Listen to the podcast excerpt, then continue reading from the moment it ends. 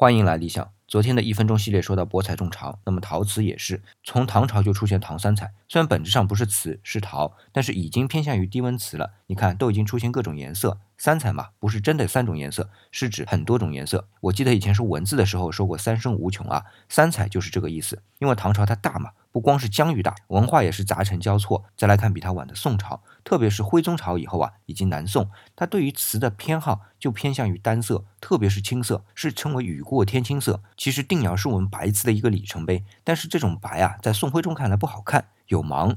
曹操的《革古要论》里边这么写啊。那么清呢，就含蓄，为什么呢？因为宋朝的文化纯粹，虽然它和其他民族也交流，但在文化上呢，基本上是输出为主。其实还不光是徽宗朝啊，在真宗朝就已经在文化上形成了单向输出的态势。虽然我们说还是要向辽瓷岁币的，所以我们从瓷器的审美上就可以看出，我们的文化是纯粹还是杂糅的，也可以看出那个时代是小而精的还是大而化的。